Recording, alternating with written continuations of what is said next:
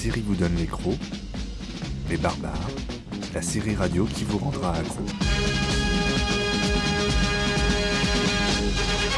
Les barbares, chaque premier lundi du mois à 20h sur JetFM.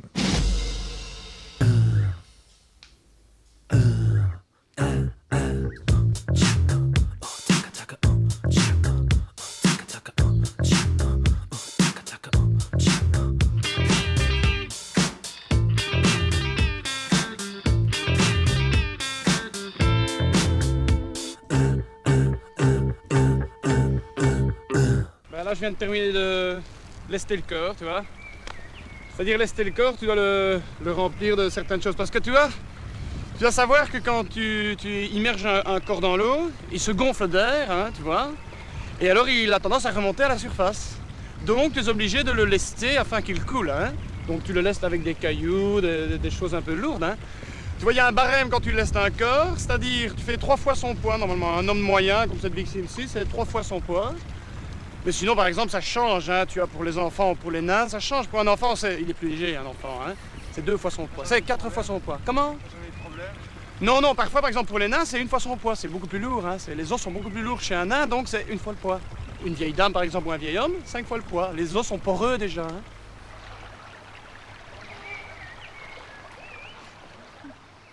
Bonsoir Cécile. Bonsoir Jérôme, bonsoir Les à tous. barbares sont de retour, ils reviennent. Et oui, chers amis euh, auditeurs, comme on dit dans les radios euh, focus, qui vous prennent pour des chariots de supermarché, amis auditeurs, disais-je donc, nous revoilà. Non pas que les barbares avaient prévu de se taire pour laisser passer les élections présidentielles et ainsi euh, ne pas se soumettre, tels des insoumis, au diktat de la parité du temps de parole de tous les candidats, mais de ceux ou celles qui se, ne même de ceux ou celles qui ne respectent rien d'ailleurs. Habituellement, en fait, les barbares sont de retour le premier lundi du mois, mais en ce mois de feignasse, de jours fériés chômés non travaillés mais payés, rien qu'en sept mots, Cécile, je m'aperçois que je viens d'enra- d'enrager les macronistes, les fillonistes et autres fumistes. Les barbares donc ont décidé par solidarité de ne pas encourager la loi travail, le libéralisme, la flexibilité, le travail du dimanche et des jours fériés, et de rester bien planqués comme des collaborationnistes gauchistes que nous sommes. Et puis ne dit-on pas, de façon un peu populaire et triviale, en mai, fais ce qu'il te plaît Tout à fait. Alors voilà, les barbares ont finalement décidé de faire ce qui leur plaît, c'est-à-dire rien. Et voilà comment on se retrouve finalement ce soir avec ce nouvel épisode vraiment barbare puisque nous serons en compagnie notamment d'André Bonzel, co-réalisateur du cultissime film, c'est comme ça qu'on dit, C'est arrivé près de chez vous avec Benoît Poulvorde, et ce à l'occasion de la projection du film le 20 avril dernier par l'absurde séance en exclusivité nationale. Pour le reste, comme cet épisode barbare a décidé de n'en faire qu'à sa tête, eh bien, on vous a concocté d'autres capsules sonores du plus bel effet, n'est-ce pas, Cécile? Tout à fait. Dans la deuxième partie de cette émission, on ira du côté d'une terreur. On appelle ça terreur sur la ligne. Alors, je vous en dis pas plus, mais ça nous a pas mal inspiré. C'est une jolie petite création sonore qu'on a dénichée sur Arte Radio. Et puis, euh, comme c'est un épisode euh, barbare euh, un peu melting pot où on a voulu mélanger un petit peu de culture, euh, cinéma, euh, son et photo, je reviendrai également sur euh, la photo du lundi que vous connaissez peut-être, qui est la photo de la revue 6 mois. Alors c'est un exercice assez sympa de décrire une photo à la radio, on va voir si ça fonctionne. Deuxième partie d'émission.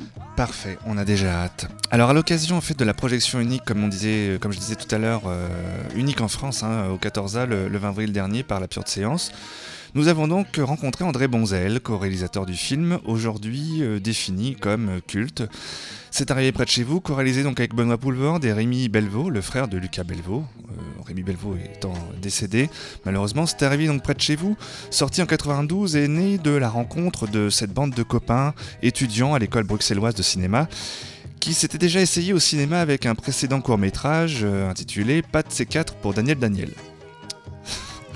C'est sous l'impulsion de André Bonzel que la bande de copains donc euh, se lancera dans un long métrage autoproduit et financé par leur propre euh, denier.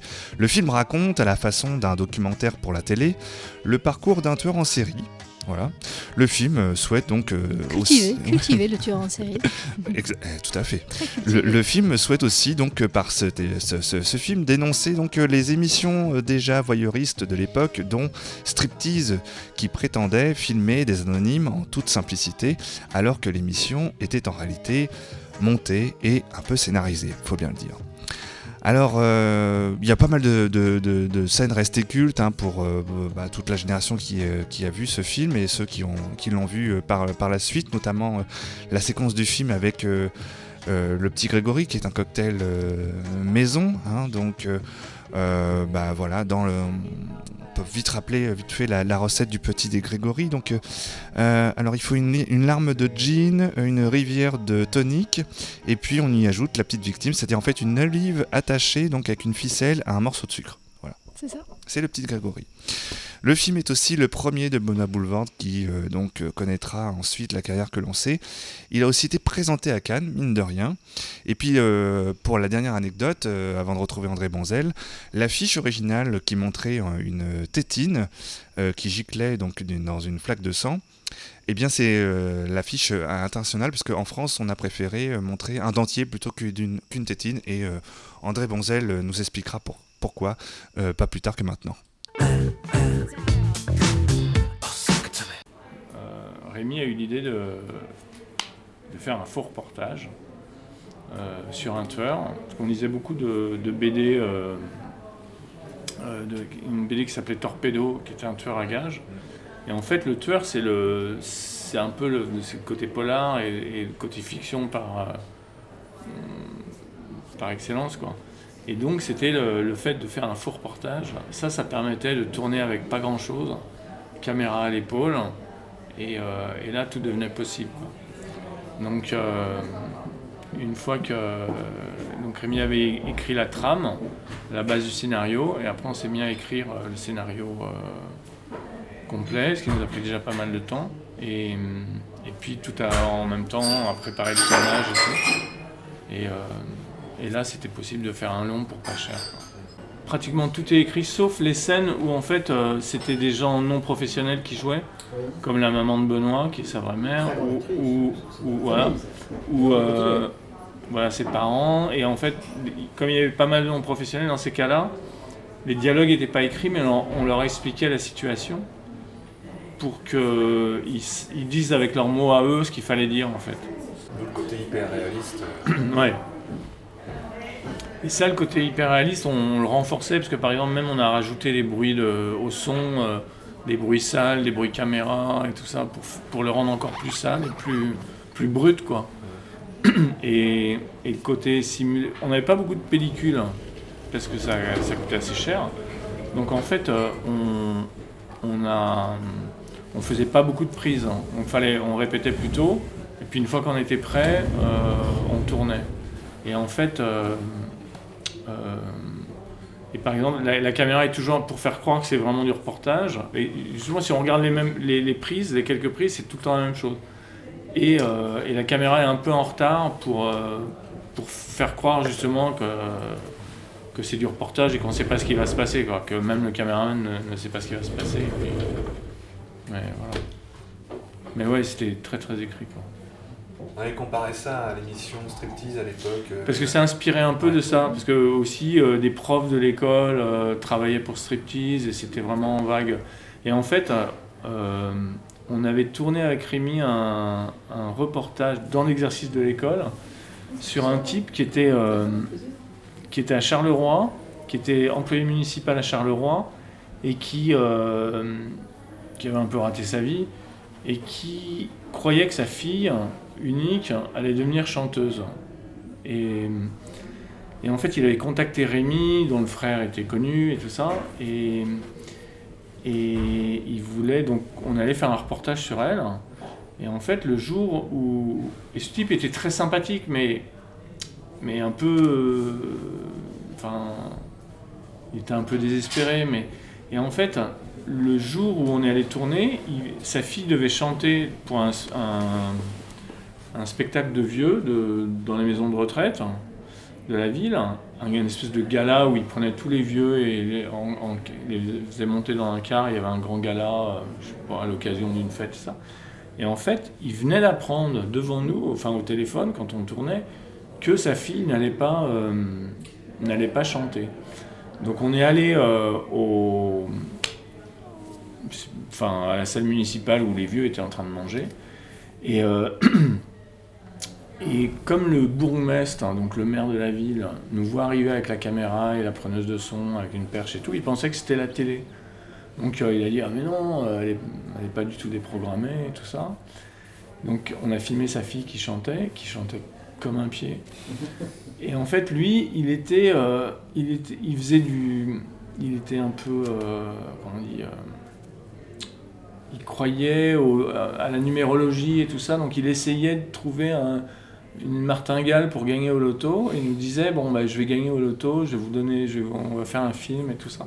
Un peu comme ce que dit Ben euh, dans le film euh, qu'on a repris avec l'argent des meurtres, je vais vous payer votre pellicule.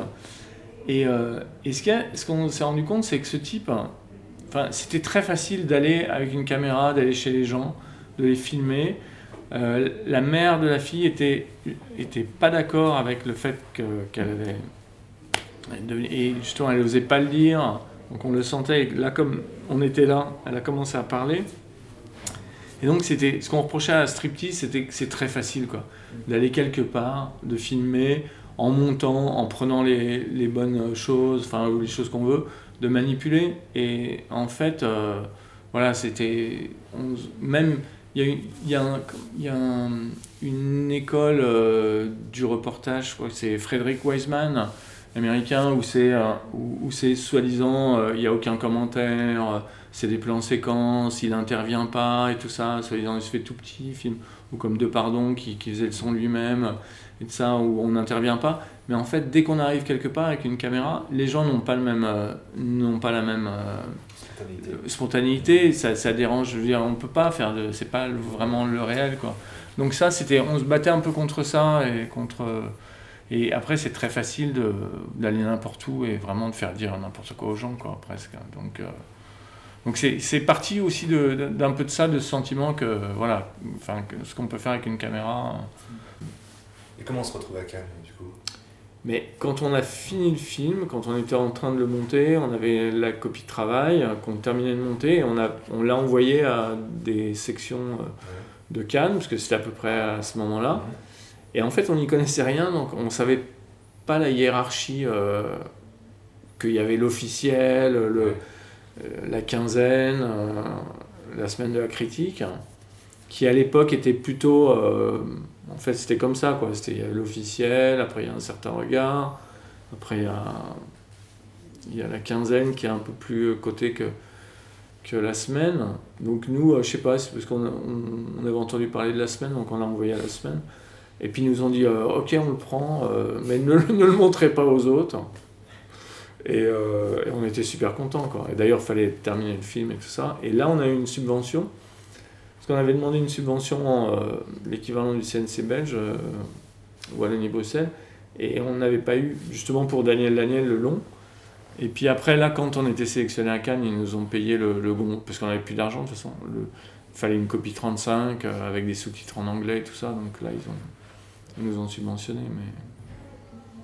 Mais, mais quand on l'a fait, en fait, on voulait faire, comme on avait fait notre court-métrage, c'est plutôt on voyait une carte de visite, on s'est dit, on va faire un film on voulait faire notre film, mais on, on, pensait, on n'était même pas sûr qu'il soit vu. Enfin, on dirait, on va le montrer, on va aller dans les festivals quand même, on va aller essayer de le montrer de ça, mais ce sera une bonne carte de visite, et puis voilà quoi.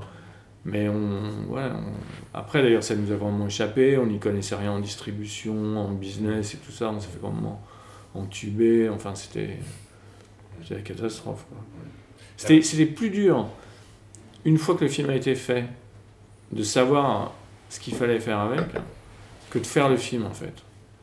Parce que faire les films, on savait quoi, mais, mais après. Euh, ce qu'il allait devenir en fait. Le côté vente, le côté. Euh, d'ailleurs, on a fait la, société de production, on l'a fait après avoir fait le film quoi, parce qu'il nous fallait euh, justifier les trucs, faire. Mais... En fait, Rémi mettait en, scène, comme faire un, metteur en scène, donc il met en scène ce qui se passe, la scène, et après, on décidait de comment on allait le tourner. Et moi, j'étais plus la manière, bon, puisque je faisais en plus l'image, mais la caméra, est à l'épaule, euh, la manière dont on allait le tourner et le découpage, qui est, qui est aussi une partie de la mise en scène. Quoi. Donc, euh, mais tout, tout a été compliqué, parce que même aussi, je pense que si on s'était pas fait arnaquer sur l'argent, et qu'on aurait récupéré notre mise, enfin, notre mise on a récupéré, mais les profits du film, je pense que ça aurait été aussi plus simple. Mais euh, même quand on faisait le film aussi, parce que par exemple, euh, Rémi et moi, on, a- on est allé trouver nos familles, on a emprunté de l'argent à nos parents et tout ça. Moi, j'ai revendu des trucs euh, que je collectionnais depuis longtemps, des affiches anciennes de films et tout. Et, et Benoît, il s'en tirait toujours bien, lui, parce que il il est toujours, comme il est assez filou et, et toujours comédien, en fait, je veux dire, il s'en, tirait toujours par les pichenettes et il mettait, parce que je me souviens, une fois, il avait acheté un tableau, je me souviens, on était dans la rue et il nous, il nous racontait qu'il avait acheté un tableau à son copain euh, Pascal Lebrun, qui, qui d'ailleurs a fait l'affiche du film, le, ta- le tableau, enfin la, la peinture surréaliste, enfin, du, de, de Benoît qui tire, ouais, euh, avec la tétine. Et donc c'était son copain qui, qui est peintre. Et il nous dit euh, Ouais, j'ai acheté un super tableau et tout, ça m'a coûté bonbon et tout. Puis on dit Mais putain, attends, Benoît, tu, nous on est en train de, de revendre tout ce qu'on a, de chercher les frics pour les films, et tu nous dis ça, quoi.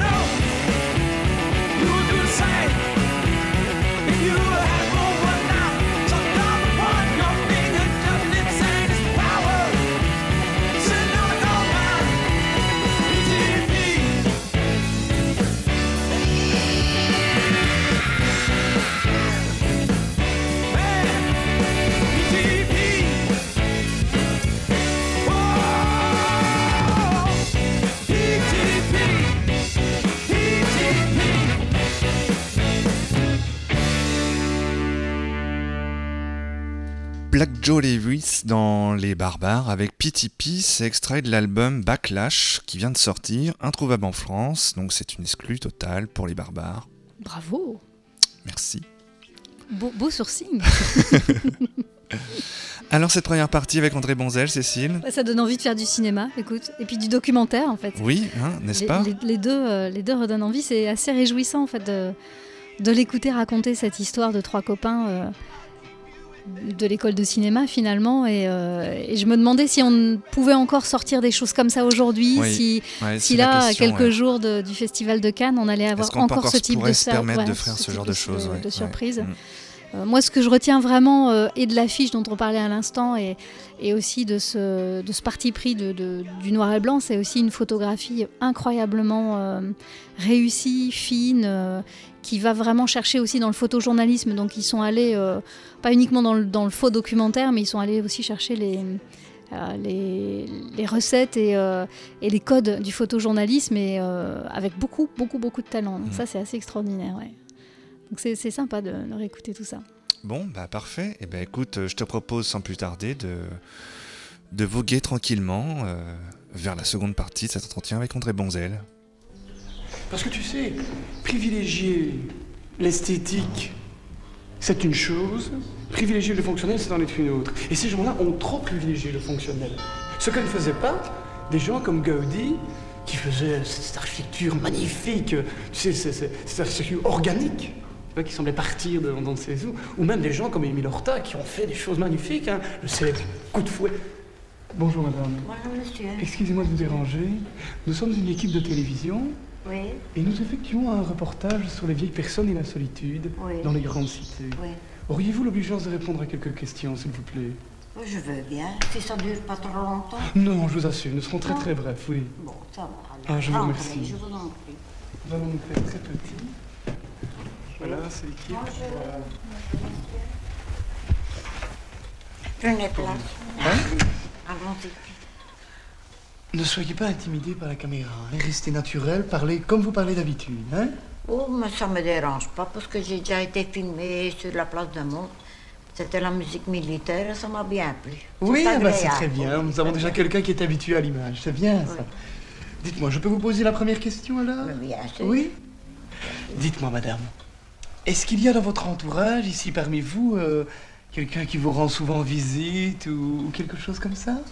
Oh, ben j'ai des connaissances et euh, je suis bien surtout à- avec tout le monde et on m'appelle mamie et... euh, Et Mamie Tromblon Elle s'est déjà fait tromper, Mamie Tromblon hein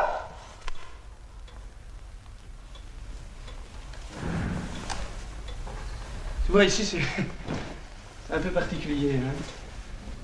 Quand je suis rentré, j'ai tout de suite vu sur la table la boîte de Sédocker. Et je ne sais pas si tu sais, mais une boîte de Sédocker, c'est un médicament pour les gens qui souffrent du cœur. Donc ici, je, j'ai foutu une trouille bleue, ce qui me permet d'éviter de gaspiller une balle, tu vois.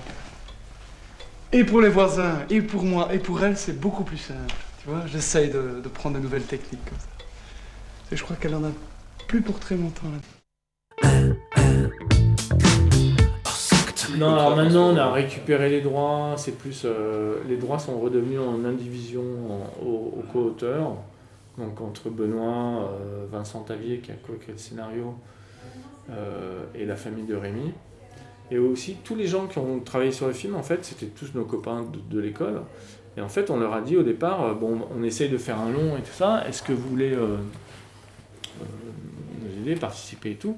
On n'a jamais parlé d'argent, mais après, quand le film s'est vendu et tout, là, on a, en fait, on a, chacun a eu un pourcentage hein, par rapport à ce qu'il avait amené, quoi. Et eux, ils touchaient euh, au premier franc, en fait. Contrairement à nous, quoi. Donc, en fait, euh, les gens, tous- les gens qui ont travaillé dessus ont, ont eu, euh, en fait, ont, ont gagné de l'argent euh, et, et plutôt pas mal hein, au départ. Et était interdit moins de 16 euh, alors, il était interdit au moins de, de 12 ans en France. Et en fait, les, types, les distributeurs avaient fait du lobbying auprès du CNC. Ils ne voulaient, pas une, une, une interdiction de 16, qui pensaient que ça, ça ferait perdre des entrées. Donc, ils ont fait du lobbying et c'est pour ça qu'il y a une, une affiche avec la, pour ça qui a été revu. le- qui a été revue. C'était revue un truc, disaient France. Ok, on vous donne ça. Enfin, c'était du, du, du, du bidonnage de trucs. c'est Voilà. Et voilà, ce qui fait qu'on, comme si on pouvait tuer des vieux. euh, C'est c'est moins c'est grave que c'est tuer moins des grave que de tuer des, Bah oui, en France, des peut-être. bébés. mais, mais, L'avortement passe mieux que l'euthanasie mais en fait, ouais, c'était. Et ça, c'était une- un truc de. qui- qui- de- de- Le côté dérangeant, ça, ça vous faisait marrer à l'époque euh, du film quand, quand- Ouais, nous, ça nous. on- on Côté provoque et dérangeant. C'était un peu provoque comme ça et tout ça. Il y a un truc qu'on avait écrit qui était euh, la femme enceinte, que Ben tapait dans une femme enceinte qui accouchait sur place, enfin qui perdait son enfant sur place, et ça on l'a On vous l'a- êtes interdit quelque on l'a pas. Et je crois que c'est, mais c'est même pas une autocensure, c'était parce que c'était plus compliqué à faire. Enfin, je sais pas, on a laissé. euh. Mais euh, ouais, parce que de toute façon, le meurtre de l'enfant. euh, maintenant que j'ai des enfants, ça me fait. Enfin, Moins marré ouais, ouais. Mais euh, c'est même pas à moins marrer, c'est que je ne le- je suis pas sûr que je le referai quoi. Ouais. Mais, mais ça l'aide aussi dans le, dans le. Parce que ce qu'on voulait faire, c'était qu'au départ, c'était que le public soit séduit par le personnage de Benoît, comme, dans, comme un peu l'équipe dans le film, et que après, il se pose des questions. Quoi. Donc euh, ça montait graduellement jusqu'au viol, justement, et tout ça. Donc on se disait, qu'est-ce qui est le pire? Mais... C'était- pour se marrer ou c'était avant tout pour provoquer aussi? Non, c'était pour provoquer et, et aussi pour, pour, euh, pour critiquer euh, le côté justement euh, putassier des, des médias, des trucs. Il y avait l'affaire Grégory, il y avait euh, justement Striptease où, on disait que c'était facile. donc c'était vraiment une remise en cause de ça, quoi, de, de, reality, mais juste poussé à son paroxysme, quoi. Et le paroxysme, c'était justement les meurtres, c'était, c'était ça, quoi. Mais euh, C'est pas trop arrangé.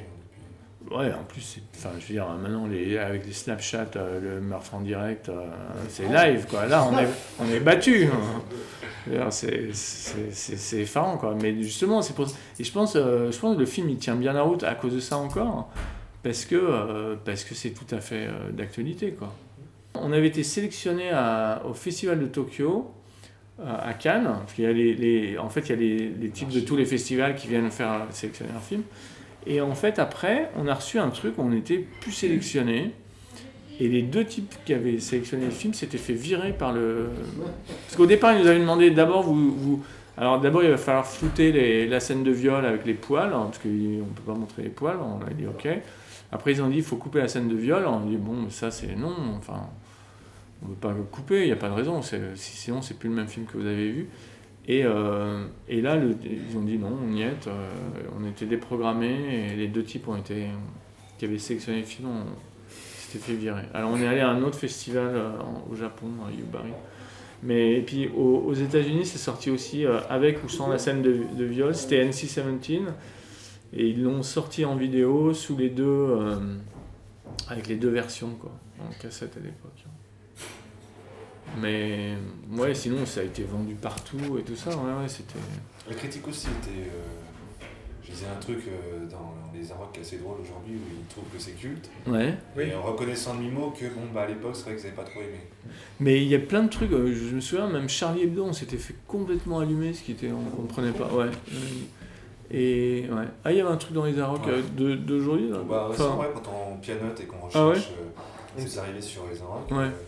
Oui, ils avouent quand même un niveau, ouais, bah à l'époque c'est vrai qu'on n'a pas beaucoup aimé, aujourd'hui c'est c'est vrai que c'est culte. Ouais.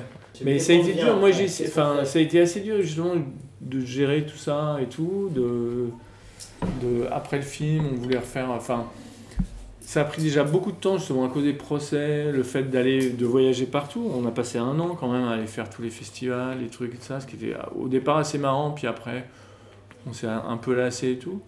Et, euh, et non, chacun. Enfin, Benoît a eu la carrière euh, qu'on lui connaît, quoi. Mais parce que lui, il a explosé euh, tout de suite avec le film, quoi. D'autant plus que même, même les gens qui aimaient pas le film, d'ailleurs, pour la peine, reconnaissaient euh, le talent de Benoît, quoi. Parce que ça, je veux c'est.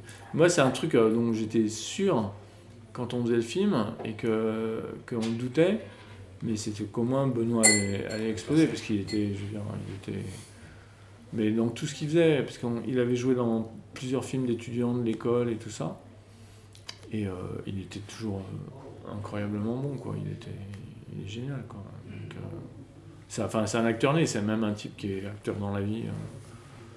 Donc, et, et oui, donc on a. Et après, donc il a fallu gérer la déconfiture, les procès, les trucs et tout ça. Ça a été assez, assez lourd, quoi. Et après, euh, ben non, on s'est perdu de vue euh, avec Rémi alors qu'on était les meilleurs amis du monde avant, quoi. Et, mais bon, ça c'est aussi lié à, à, ses, à ses histoires personnelles à lui. Et puis, euh, ça avait rien à voir avec le film. Mais, et après, moi j'ai essayé de faire des. Moi, j'étais parti vivre aux États-Unis à un moment. Je voulais faire, j'avais, je devais faire un film avec Ed Harris et tout ça. J'ai eu plein de projets de films, dont un avec Benoît qui, qui m'a planté. Et euh, non, ça a été. Moi, j'ai pas refait de long depuis. Là, j'en prépare un enfin. Mais, euh, mais ça a été. Mais aussi. euh, bon, moi, j'ai pas vu le temps passer. J'ai fait des enfants. J'ai. Enfin, c'est lié à plein de trucs euh, personnels aussi. Mais il y a eu quand même un dégoût de. Justement, à cause de. de des histoires qui sont arrivées avec Le fait de s'être fait avoir. de s'être fait avoir. Parce qu'on s'est dit, mais on s'est fait voler notre film, quoi. On a, on a, on a, on a passé trois ans à le faire. On et, justement, on a eu des propositions, des trucs et tout, mais on a dit, mais pourquoi? Enfin, si c'est pour ça, enfin, c'était. Donc ça a été un peu. euh, c'était un peu dur. Je sais que Rémi, bon, il a fait plein de pubs et tout ça. Il a essayé de refaire euh, un long euh, qui était aussi un truc un peu barré et, et qu'il n'a pas réussi à monter. Alors qu'il avait plein de succès en pub, qu'il était très demandé en pub et tout ça. Et, et il l'a pas fait. Benoît, à un moment, avait un, pro- un projet de long qu'il n'a jamais fait, qui était justement sur les. Comment ça s'appelait? Sur les gens qui foutent rien. Et, euh, et il l'a pas fait. Et, et voilà, et moi j'ai eu plusieurs trucs. Et il y a aussi des films que j'ai refusés. Après, je me dis putain, mais j'ai été con quoi. Été- Moi j'ai découvert le cinéma quand j'étais petit. Il y a le père d'un copain qui était, qui était médecin. Et, euh, et en fait, j'avais passé mes, mes vacances à Ambleteuse, qui est un petit village entre Boulogne et Calais, qu'on voit dans les films de Bruno Dumont d'ailleurs. Et en fait, euh, ce type voulait faire médecine et adorait le cinéma. Il venait d'une- d'une petite famille, enfin d'une famille euh, de province bourgeoise comme ça, et ses parents lui avaient dit non, tu, tu feras pas du cinéma quoi. Donc il a fait médecine, mais toute sa vie il a regretté de ne pas avoir fait l'IDEC et tout. Et en fait, il nous projetait, des, il avait des projecteurs Super 8, et il nous projetait des copies de, de films de Keaton, Chaplin, euh, Fritz Lang et tout ça, euh, pendant les vacances d'été, dans son grenier et tout. Et c'est ça qui m'a... Enfin, moi j'adorais, euh, j'adorais ça, ça m'a fait découvrir le cinéma, et euh, notamment justement toutes les, tous les films muets allemands, expressionnistes, hein, comme Caligari et tout. Et en fait... Euh, donc, et je me suis dit, mais le cinéma, voilà, c'est ça, c'est des films. euh, Et après, je me suis acheté un projecteur Super 8, j'avais mes films Office et tout ça. Et après, j'ai commencé à, collectionner des, des copies, quoi. De films euh, de gens anonymes, ou des films amateurs, ou des films. et, parce que, les, en fait, les films d'édition, il y a plusieurs copies, mais les films, les films qu'on trouve comme ça, que les gens ont filmés, il y en a en, en inversible, il y en copies. Et donc, j'ai. Pendant, depuis tout le temps, chaque fois que je trouve une bobine, et en fait, il y a des trucs tellement incroyables dedans que je me dis, mais il faut, un- faut les montrer, quoi. Ça sert à rien, a un, film qui reste dans sa boîte. Donc voilà, et en fait, euh, je voulais faire un film avec et j'ai euh, j'ai écrit une, enfin, une histoire, je raconte la vie de plusieurs personnes et tout, basée sur, euh, sur ces films-là. Moi, il y a un film que j'adore, c'est le film de Jarmusch, euh, Stranger ça, Stranger in Paradise? Qui est fait avec, il avait fait, euh, c'est un film en noir et blanc, tourné en 35, avec 3-4 personnages. A une nana qui arrive à New York, qui va loger chez son cousin, je crois, qu'elle découvre, et puis après ils descendent en Floride. Et c'est tourné avec des chutes que Van Der lui avait refilé de je sais plus quel film. C'est avec 3 francs 6 sous, bon, sauf que c'est en 35, mais.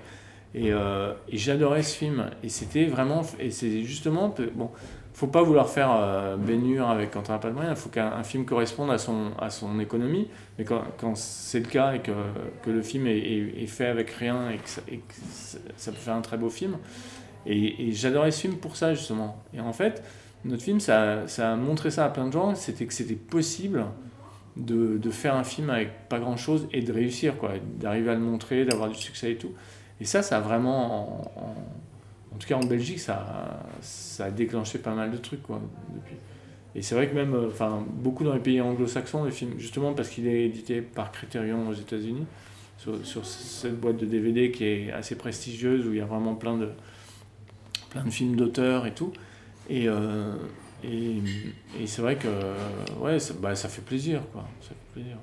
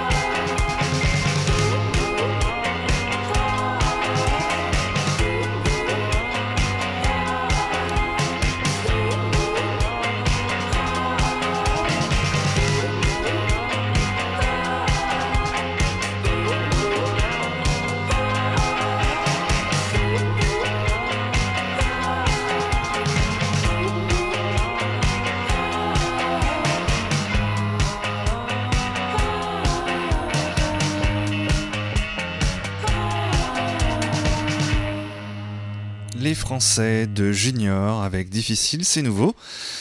Et cet extrait de l'album Oulala, que on peut aussi parfois entendre chez Émilie Chaudet le matin si on se lève tôt, à l'écoute de France Culture.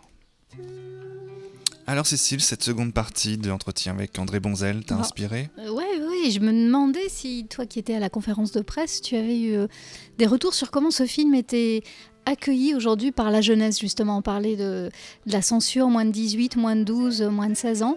Est-ce que euh, là, ça a ressorti? On a des infos sur comment ça a été reçu? Alors il y avait euh, la, salle n'était pas complète hein, pour euh, pour euh, la soirée de projection de C'est arrivé près de chez vous 14A, mais euh, voilà le public était content, a pu échanger avec euh, André Bonzel et toujours fasciné oui de voir que euh, un film euh, comme ça a pu sortir à l'époque et euh, c'est assez drôle parce que Bon, lui, il trouve qu'aujourd'hui, avec les téléphones portables, on peut, on peut faire bien pire, mais... Mais un petit peu moins bien quand même, monté. hein, Ah bah évidemment.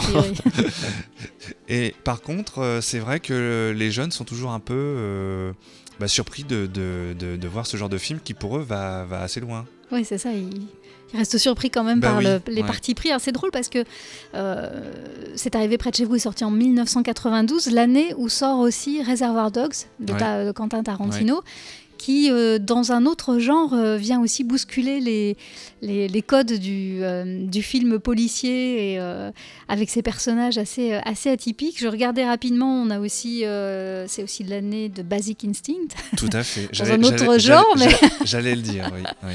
Euh, à sa façon barbare peut-être. Et puis Des Nuits Fauves aussi, qui est un, un film français qui avait aussi énormément marqué. euh, alors je sais plus s'il était en festival de Cannes, mais en tout cas je me souviens qu'il avait eu un prix euh, également cette année-là. Alors il y avait eu les, il y avait eu un César. Il y avait eu un César pour Roman Boringer, Boringer, qui, voilà. l'avait, je crois, eu. Alors je sais plus si entre temps. Je crois qu'il était décédé entre temps. ouais, malheureusement. Je me souviens plus de son nom, le pauvre. Euh, voilà, donc une année en tout cas, euh, 1992, qui était euh, particulièrement riche euh, en matière de, cinéma et qui avait euh, comme ça donné des, formes et des expressions, euh, je trouve, qui ont vraiment marqué aujourd'hui, qu'on revoit. Enfin, euh, euh, sur Reservoir Dogs, il y a aussi toute une bande-son, il y a aussi tout un travail musical qui est resté longtemps après dans le travail de Quentin Tarantino et, et qu'on re-regarde encore beaucoup aujourd'hui. Ça fait partie de ces films qui, qui ont un une, vie extraordinaire hein, qui se répète. On n'a pas du tout l'impression qu'ils sont passés. C'est arrivé près de chez vous et un film peut-être un peu plus compliqué à passer sur des écrans. euh, Oui, alors d'ailleurs j'avais posé la question à, à- alors parce qu'on a tellement discuté avec André euh, en off que je Mais sais bah, plus ce qui est dans l'interview de ce qu'il m'a annoncé derrière, mais je lui demandais à un moment donné euh, ce qui, sur quelle chaîne aujourd'hui il verrait bien passer euh, C'est arrivé près de chez vous, et on se disait qu'à part Arte, aujourd'hui plus aucune chaîne, voilà, ne, ne peut-être éventuellement sur le câble. Et bon il n'y a plus non plus Ouais. tant, tant de chaînes que ça sur sur le câble et, sur la, la DSL, donc bon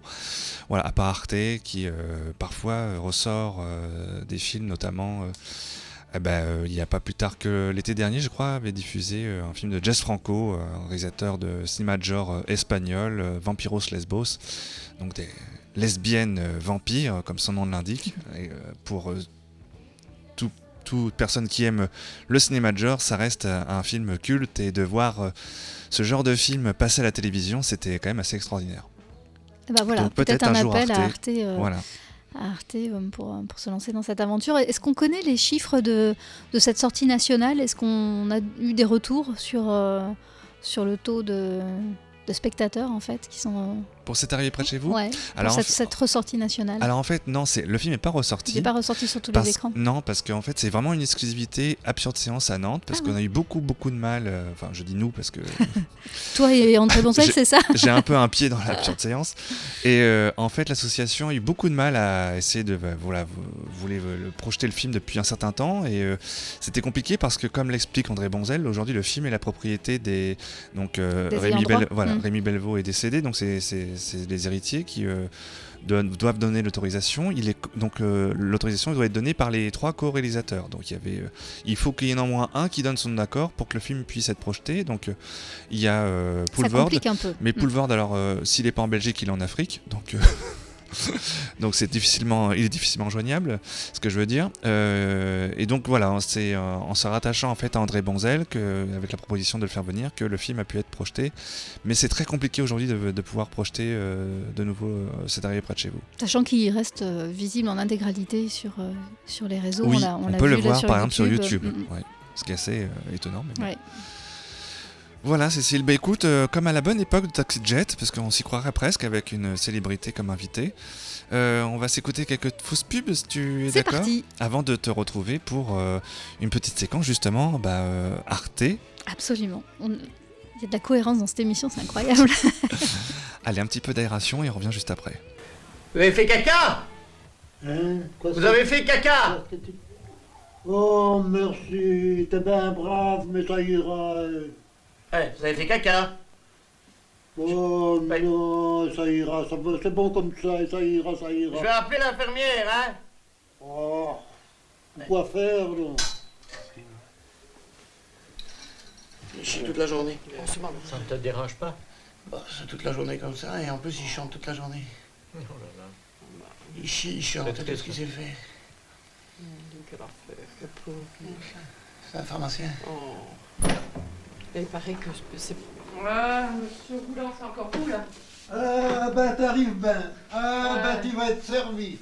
On a fait un gros caca, ça sent bon. Ah, c'est pour te faire plaisir, hein. Je chiais la nuit, je chiais le jour, je chiais partout, je chiais toujours. Que moi vous étiez gentil. Hein, gentil Si t'es pas joli, tâche au moins d'être poli. hein. Non mais répète un peu pour voir. Parce que moi je suis ici pour travailler gentiment, hein. Ah, ben tu peux appeler ça travailler, c'est pour ton plaisir que tu fais ça. T'aimes ça la merde. Tu fais bien des chéris pour de la merde, va. Tu t'en sers, hein, pense encore assez. bon, on va changer ça.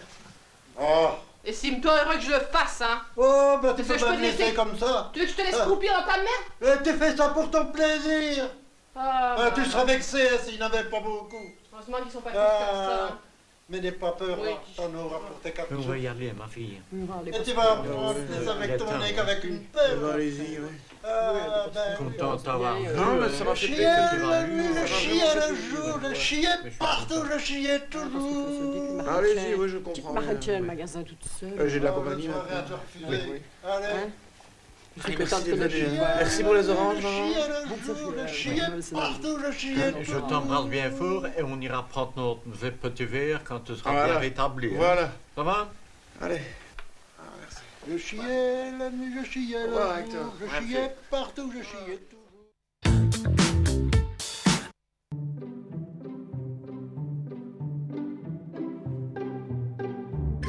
Surprenant, Très étonnant. perturbant, détonnant, incroyable, Exceptionnel, hors du commun. renversant, inoubliable. Vous ne savez pas de quoi il est question? Eh bien nous non plus. Les barbares, le lundi à 20h sur JetFM.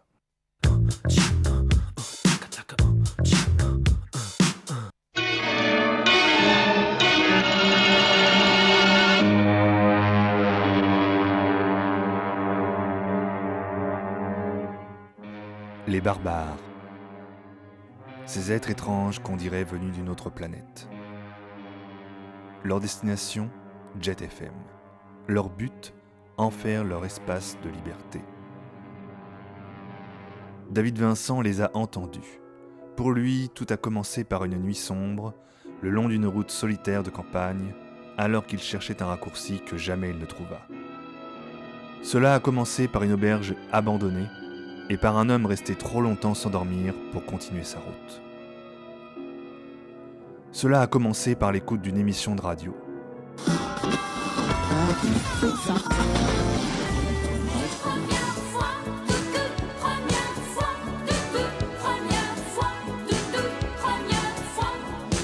Maintenant, David Vincent sait que les barbares sont là, qu'ils ont pris forme humaine et qu'il lui faut convaincre un monde incrédule que la vérité ne fait que commencer.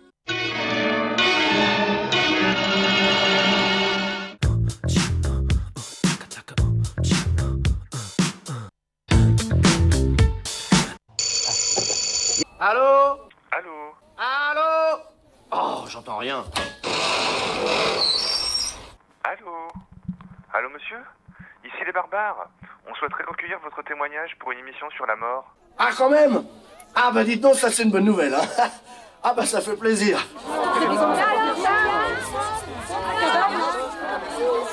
Vos gueules, c'est ma grand-mère qui est morte Les barbares, le lundi à 20h sur Jet FM.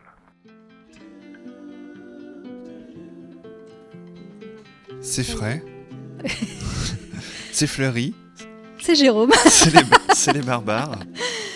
Voilà, vous avez une panoplie de, la- de notre petit créateur maison, les fausses pubs et les, et les génériques made in, euh, made in Barbare. C'est Jérôme qui nous concocte ça. On était très cinéma dans cette première partie Ah, euh, des Barbares. Vive le cinéma. Vive le cinéma. Alors, euh, il me reste quelques minutes pour vous emmener dans un autre univers. Euh, J'avais envie de vous faire découvrir ce soir un son qu'on pourrait qualifier de terreur. D'ailleurs, Terreur sur la ligne, c'est son nom. Alors, de quoi s'agit-il Tout simplement d'une expérience assez universelle. Vous l'avez peut-être faite hier, cette expérience, aujourd'hui ou il y a quelques semaines. C'est une expérience qui se finit souvent mal, qui nous pousse à mentir, à se faire passer pour celui qu'on n'est pas. Dans la courte production sonore que vous allez entendre, vous retrouverez ce sentiment d'écrasement, d'incompréhension, d'absurdité que l'on ressent lors de l'appel d'un télévendeur. Et c'est oui, ces, conversations qui n'en sont pas vraiment se conjuguent toujours avec une expérience géographique assez inédite. La musique sonore des voix avec laquelle vous dialoguez vous propulse souvent à l'autre bout du monde. C'est Bertrand Bichot qui compose ici une petite histoire où de, victime des intrusives questions des télévendeurs, il devient l'intervieweur de ces mêmes télévendeurs et leur retourne leurs questions en les laissant souvent sans voix. On navigue entre l'absurdité et l'humour pour finir dans une sorte de jubilation, un peu comme dans un jeu vidéo, où finalement on aurait gagné car excédé, c'est l'autre qui a jeté l'éponge. Alors qui est Bertrand Michaud Euh, Bichot, pardon, en plus j'écorche son nom le pauvre. C'est un musicien de formation qui a étudié au Conservatoire de Paris. C'est également un, passionné de radio. Il a animé euh, beaucoup d'émissions et, plus récemment, depuis, 1900 depuis 2014, pardon, je suis partie dans mes années 1992 là, il, euh, il anime l'émission Pour un oui, pour un non sur la radio-télévision suisse, euh, qui est un entretien d'une heure avec une personnalité du monde de la culture.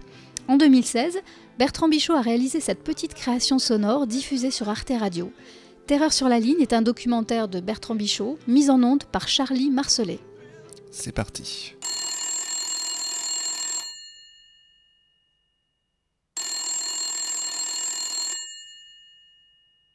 Vous allez être mis en relation avec votre correspondant.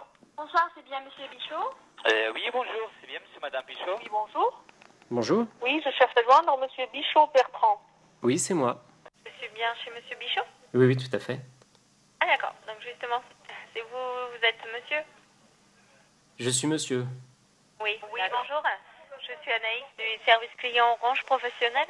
C'est Isabelle de la part du regroupement de la mutuelle. Justement, moi je vous contacte par rapport à la fibre optique. Et j'ai juste trois questions très simples à vous poser, pas plus de 30 secondes. Et on a le plaisir de vous envoyer une invitation pour un repas gratuit. Et est-ce que cela vous fait plaisir, s'il vous plaît? Je vous contacte aujourd'hui dans le cadre de l'amélioration des complémentaires santé. Vu que le mois prochain, il y aura une augmentation de 15%, nous avons reçu plein de réclamations à ce propos. Et tout- toutes les mutuelles vont augmenter de 15% Oui, monsieur, les mutuelles individuelles. Et pour quelle raison? Une idée, monsieur. Nous sommes un cabinet de service et notre but, c'est de contrer cette augmentation. D'accord. Euh, monsieur, vous voulez savoir pour quelles raisons ils vont augmenter euh, les prix? Oui. Pour le simple raison, monsieur, parce qu'à partir de mois de août, toutes les garanties que vous avez, d'accord, ils seront doubles. Mais Parce que euh, tous les médecins, ils vont avoir euh, une augmentation des salaires et tout. Donc euh, toutes les mutuelles, ils vont augmenter les prix des garanties pour ne pas avoir une crise financière et tout. Comme vous le savez, monsieur, le prix de, de- les tarifs des mutuelles professionnelles après la retraite changent. Oui, mais je suis pas, je suis pas à la retraite, moi. Oui, c'est c'est pour ça. Vous, vous m'appelez, mais vous savez pas si je suis à la retraite? Allô Oui, vous m'entendez? Oui, je vous entends maintenant. Oui. Vous, vous m'appelez, mais vous ne savez pas si je suis à la retraite? Non, monsieur. Bah, vous appelez par hasard alors? Non, on n'appelle pas par hasard là. C'est sûrement j'ai fait une erreur là. Bah non, vous avez mon nom. Oh, non, mais il n'y a pas qu'un seul Bichot Bertrand? Ah, si, si. Voilà. je vous remercie, monsieur. Au revoir. On organise une présentation sur le bien-être et le confort. Et à l'issue de cette présentation, on vous offre un repas complet à vous et à vos amis. Et cette invitation est valable de une à six personnes. Alors, euh, D'accord. cela vous intéresse? Donc, c'est c'est pour me présenter la société que vous me proposez de venir.